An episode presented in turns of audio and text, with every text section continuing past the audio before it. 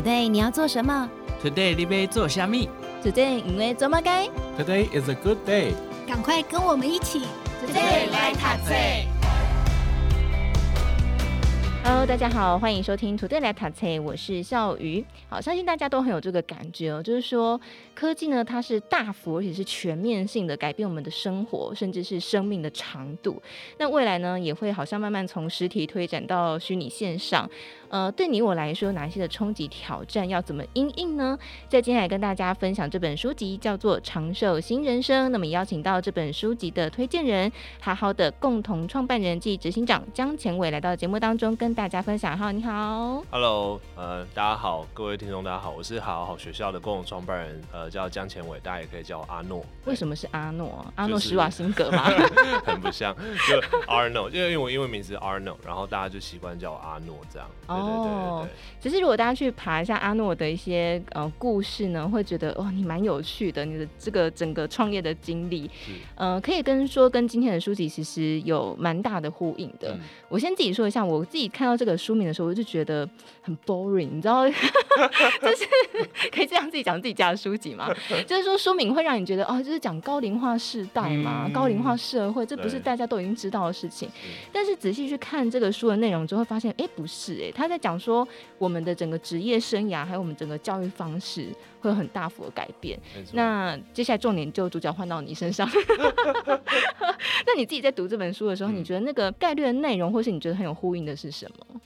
其实我觉得整本书都很有感觉，就是我一直都对于就是未来世界或未来社会的一些想象，我觉得是很有感觉。可能因为我大学是念社会学系的关系，所以我们就是要观察社会动态跟社会发展。那当然从最表层，比如说什么啊高龄化、少子化这种，然后再到哎那少子化会影响什么东西？比如说学校可能会招生的问题啊，那高龄化可能会代表比如说长照这个产业的兴盛的问题啊，那再往下等等。所以我我觉得我可能大学就有。这种体质吧，然后所以在看这本书的时候，就会觉得说，哎，这本书其实充分的呼应了，就是说我们在预测，或者是我自己观看到一些事情，就是比如说最简单，就是工作跟生活的界限，工作跟年龄的关系，或者是大家对于职业的定义，大家对于兴趣的探索，或者是对于长寿世代的想象，其实我觉得真的很不一样。那以前可能会说十年是一个世代，比如说 generation。就是 X Y Z，但是其实我自己觉得现在可能是三年就一个时代，因为三年可能就一个大科技的突破。比如说我我相信我们这个这一辈子可能都会看到，maybe 可能真的看得到在车子在空中飞，或者是真的可以上得了火星。那所以其实我觉得那对于感受程度，这跟比如说我们父母那个年代，我呃，我现在今年三十三岁，然后父母可能快要七十岁，是很不一样的。所以我觉得，因为有这样的感知差异，所以我们在看工作，在看生活，在看兴趣，其实我觉得很不一样。所以我觉得这本书把很多那样的场景，然后跟那样的诠释跟想象解读的很好。那我觉得其实蛮能呼应我们未来新世界的一些习惯跟想象。还有怎么样去调整，去迎接这个新世界？所以你对于未来是充满了乐观吗？不，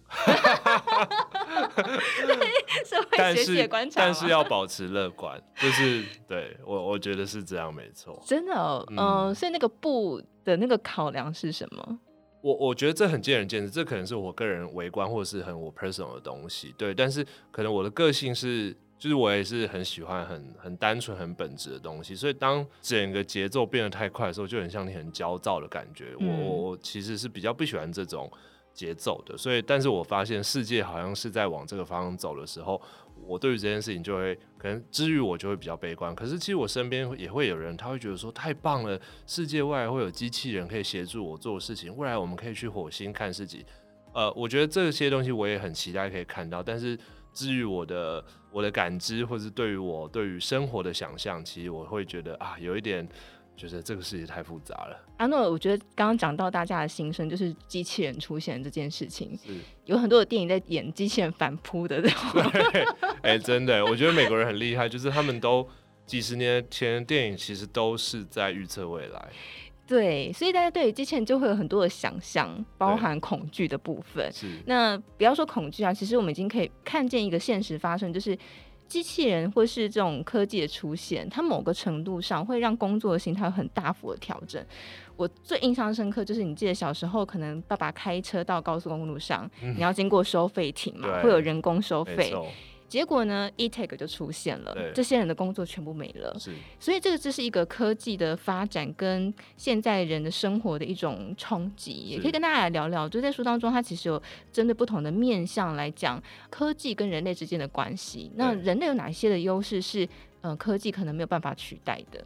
我想先快速呼应一一题。其实虽然我们一直讲机器人，机器人好像还有一段距离，但老实说，其实我觉得手机现在就是一台机器人。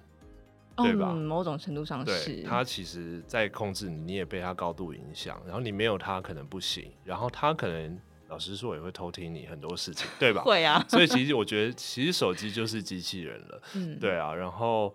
呃，回到刚刚的问题，就是说人类有什么不可取代的优势？我觉得当然有，就是呃，其实现在很多人一直在喊 AI，就是说呃人工智慧。那其实人工智慧为什么会来，也是因为人去设计了这一套呃演算法，或是看见这个 pattern，把它写成程式，所以产生了一个智慧。但是这个智慧比较是。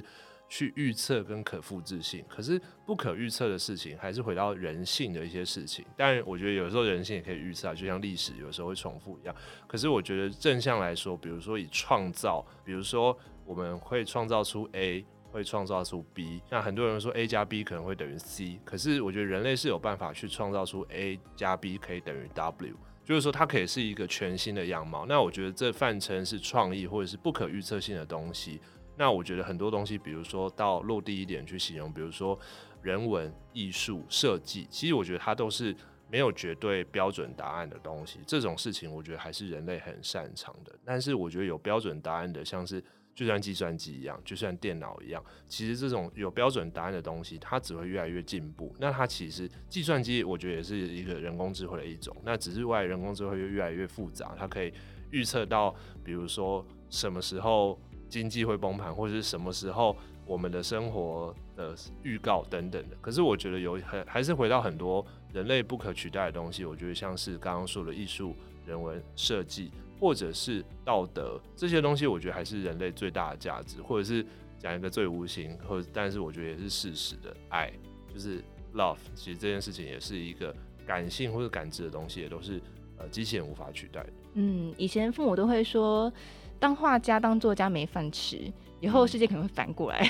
对啊，就是越 creative 的人，越可以做出不可复制性或者是没有 pattern 的东西，但是却有商业价值或者却被欣赏的人。其实我觉得这其实也跟好好在做的事情很有相关。因为我一直当初创好好，其实就是因为我觉得为什么学习只有国英数、地理、历史、物理、化学，所以我会觉得为什么我们的学习不能是溜溜球，不能是。台表演不能是什么？为什么要被科系、父母期待、社会价值绑架？所以我觉得你刚刚形容非常好，就是其实我觉得有的时候，现在看似好像什么什么没饭吃的东西，其实 maybe 有时候三十年过后了，其实风水轮流转。真的，所以我觉得真的是对未来的准备，以前是一个。阶梯式的，没错，就是说它有一个很既定的模式，持续的上去。嗯，对。但是未来好像已经不是这样子了，你没有办法去想象说未来到底可能它会是一个具体的工作会长什么样子，会有很多新工作出现。没错，我觉得正面来看，其实是有超级多新的机会出现的。然后我觉得反而是一直还在依赖就是传统模式的人，反而是危险的，因为。在探索新机会，我觉得就很像在创业一样，所以我自己也很欣赏 freelancer 或者是自由工作者，或者是我觉得你开始 slash，就是你不一定要离开没有正职，可是我觉得你去开始做一些 side project，其实我都是现在都是我很建议大家在做，因为其实机会变多了，工具也变多了，舞台也变多了，然后在 try 这些新的东西的时候，你的学习曲线会比别人跑得更快，会比那些传统爬阶梯的人会爬得更快，你会跳跳阶梯，然后我觉得这是一个趁年轻或是不论什么年纪的时候。都很棒的过程，因为反而现在因为新的工具，然后新媒体的解放，Web 三点零的到来，然后自媒体的兴起，我觉得反而是真的是机会百花齐放。不过像阿诺现在掌管了一个那么大的公司嘛，我们刚刚有私底下聊了一下，你公司有很多人，对，你现在那么忙，还有时间进行学习吗？我认为我每天都在学习，因为我每天在处理的事情都不一样，所以。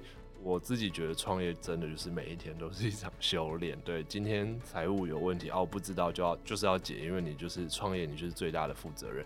然后明天可能是管理问题，后天可能是业务问题，大后天可能是国际税务问题，再来可能是谈判问题。所以我自己觉得。创业对我来说，真的最大的收获就是他的学习曲线变得很快。我很难想象，如果我是一般工作的话，我能我能学到那么多东西，我可以见到这么多人，我可以看见那么多的事情。嗯，那的确这件事情，我觉得年轻还是有好处，就是更 nothing to lose。可能因为我还没结婚，或是我等等的，可是。Anyway，就是回到我，我觉得我每天都在学习。还单身吗？那没有了。对，但还还还没结婚，或者是结婚又没有了。好，开玩笑。但是我觉得刚刚阿诺很好，就是说，嗯、呃，其实每一天都是学习。我觉得这也可以给上班族一个很棒的提醒，就是说，在工作或者说你还没有开始工作。你也可以把每一天的生活都当做一个学习的场域。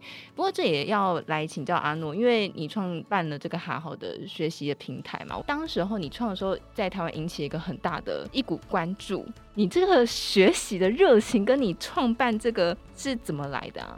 我觉得一开始没有什么关注。他一五年的时候，大家都在看，所以我就说啊，YouTube 就很多啦。然后台湾人谁会买这个啊？盗版到不行啊，怎样怎样的。然后我们是一六年，就是。第一年营收不到一百万，然后第二年就破三千万，然后第二零一八年营收破亿的时候，全部人都跑来说你真厉害，你这个产业是做对。然后我想说，当初那些人就在看衰我，但没关系，我觉得本来就是这样。但是我回到就是说，你刚刚问题是说我我当初是怎么起心动念，或者是说我怎么去 manage 这件事情？对，对我我觉得就就因为我们刚刚有私下就是有跟就是主持人小雨来聊，就是说这是我的兴趣，所以我觉得。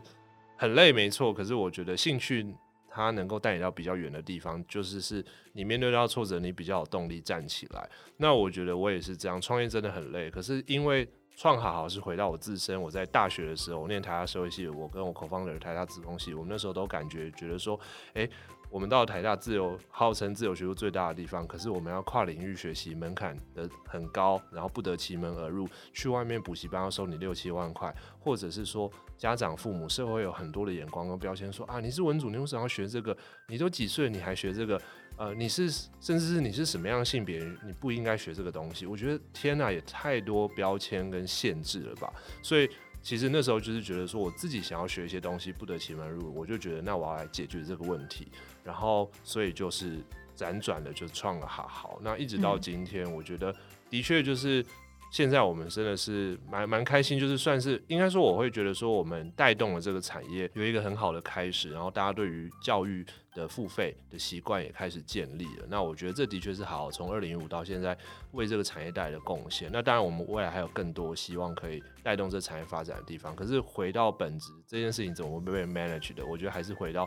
初衷，回到自己的问题跟兴趣。嗯，我觉得对很多的，就是很习惯阶梯式的成长的人来说，学习是一个在学校的东西。那出社会之后要学习，它会变成一个。你知道，就是老板说要做好，或是我很害怕被淘汰，对对对，所以我必须不得不去学习。当然，这个心态上其实就就差了蛮多的。你觉得你那个学习的热情，跟我记得在网上看你的资料的时候，你是大学就想要修软体吗？还是绘画之类的，对，不对？你那时候为什么会想要学其他的东西？我觉得先，我觉得刚刚小雨的前提很好，我想要先呼应一下，就是说。为什么学习好像都是在学我们以前定义的学校，然后毕了业之后，可能是所谓我们定义的大学毕业之后，就学习好像就是停止了，或者是可能相对痛苦。我觉得还是回到跟社会氛围、跟家庭、跟文化有关。就是我觉得在亚洲学习好像普遍是痛苦的事情，因为大家很在意就是总体的标准、总体的分数的价值。所以它影响了家庭跟学校，也用统一的标准在看每一个孩子的发展，而不是回到这个孩子他到底是谁，他的兴趣是什么，他有什么样不一样的灵魂跟特质，我应该去发扬他，看见他，但是却还是回到我们用统一的标准、统一的考试。所以我觉得学习一直以来在亚洲社会都是被动的，都是痛苦的。都是有一个唯一标准的，所以我觉得有时候大学毕业之后，有时候也是一种解脱，就是哦，再也不用，或是很多人说高中辛苦一点，大学有你玩四年，这也是显示的就是超级，我觉得很很包什么的话，就是我觉得它就显示了其实学习为什么会被定义成这样的。嗯，学习不应该是很自己自动自发，或是因为兴趣想学习的嘛？所以我觉得这跟文化有关。那好好也是希望可以 redefine 这件事情。但是回到我为什么会去想学，其实我觉得就是每个人都是诶、欸，我自己不只是我身边的同学，大家因为可能也跟时代背景有关，那个时代。背景下，其实我二零零八年上大学，然后那几年是可能 Facebook、Airbnb 正在起来，甚至是刚出来台湾的时候，创业风潮刚起来的时候，Web 二点零就是大名大放的时候，大家都想要创业，创业就需要学大量学新的东西，新的领域出现了，新的机会出现了，所以其实我觉得我身边的时候，大家都会很想要学哦，什么是前端，什么是后端，怎么架网站，怎么做 e-commerce。怎么做一个好的使用者流程 UI UX 的设计？所以我觉得也有关，不是只有我。但是我发现大家都被自己的科系，或者是我刚刚说那一切东西绑架了。嗯，刚刚说家庭的这个部分，我会比较好奇。所以阿诺，你自己的爸妈是对于你这种跨领域学习，嗯、或是对学习充满了热情，或是好奇心，他们有采取什么样的态度吗？或者是会要求你的课业吗？课业他们，我觉得他们没有到太要求，当然可能上了台大，他们也觉得哦没关系啊之类的。但是我觉得说没有要求是不可能的。然后我觉得家庭就是百百种，家家有本难念的经。但我我爸妈，我觉得相对是开放的，就是觉得哎呦，因为我爸自己也创业，就是自己做一个小的，就是呃小店铺这样，所以他可能也会觉得哎，多去学习，多去交朋友是一件对的事情，所以。我觉得这也影响了我的性格，就是觉得，哎、我为什么觉得我是文科的人，我就不能认识理工科的人？我觉得我对他们东西也很好奇啊，搞不好我们有一些合作的机会。所以我觉得我从小就有这样的个性，所以就影响了我想去学东西，然后就发现哇，高墙在那边，然后可能个性上就比较倔强吧，就想要把高墙打破，所以就是就试着用好好打破这些高墙。你知道有段时间我很常访问这个创业家，嗯、我发现创业家们都有个共同的特性，就是很不喜欢输的感觉。我有这样吗？就是说，哎、欸，我不想被某个困难挡住，哦、所以我就要想办法去跨过这个困难。对对对对对。对，所以我感觉就是，哎、欸，好像你们都有这个共同的特质。是。但是我想，呃，很多的朋友们可能到处学东西，好学这个学那个，可是就发现，哎、欸，怎么我学到后来好像什么都学了，但也好像什么都没有学。你觉得这个可能是有哪个部分需要调整呢？哇，蛮好的问题，我没有想过。但好，以前有一阵子，我好像常听到杂学，最后会觉得好像什么都不精，我会这样解读。我我第一个想到的是，可能它没有应用场景，嗯、就是如果没有应用场景的话，我会觉得它没有办法学以致用，没有到用的那一块的话，就会觉得我没有成就感，我少了一个阶段性的成果。那我觉得这也是我们在做很多学习分析上看到，人要看到成果才会觉得他有学习，所以我觉得这可能是第一个。所以如果有这样。问题的朋友，你可以试着把你学的东西，试着设一个比较目的性的东西，小的 project、大的大的专案，去把它做出来都好。那我觉得那个会让你很有记忆点，或者是你在跟朋友分享说你学了什么东西的时候，你是有个成果展示，而不是只是说我知道什么。那你自己讲起来可能也会虚虚的。嗯。然后第二个就是你学的时候，这件事情到底是从你出发还是别人出发？因为我真的还是觉得很多人去学东西是因为啊，谁在学什么，别人学什么，我也要学什么。可是。那个东西有时候真的不是你的本质或者是你的本性喜欢或擅长的，那我觉得这件事情可能也会让你学起来比较辛苦一点，就是还是应该要回到你自己的兴趣是什么。那当然，我觉得亚洲人还有一个问题就是，常常很多人不知道自己的兴趣是什么。对。那第一步就是先多 try，就是我我觉得就是有好几个步骤，第一个就是。先问自己喜欢什么，那如果不不知道的话，那就是多 try try 了，你就会知道自己喜欢什么，不喜欢什么。有时候知道自己不喜欢什么，我觉得比喜欢什么更重要。嗯，对对对，所以呃，我觉得这些都是可以提供的参考跟方法。嗯，我刚刚第一个想到的是我不喜欢数学啦。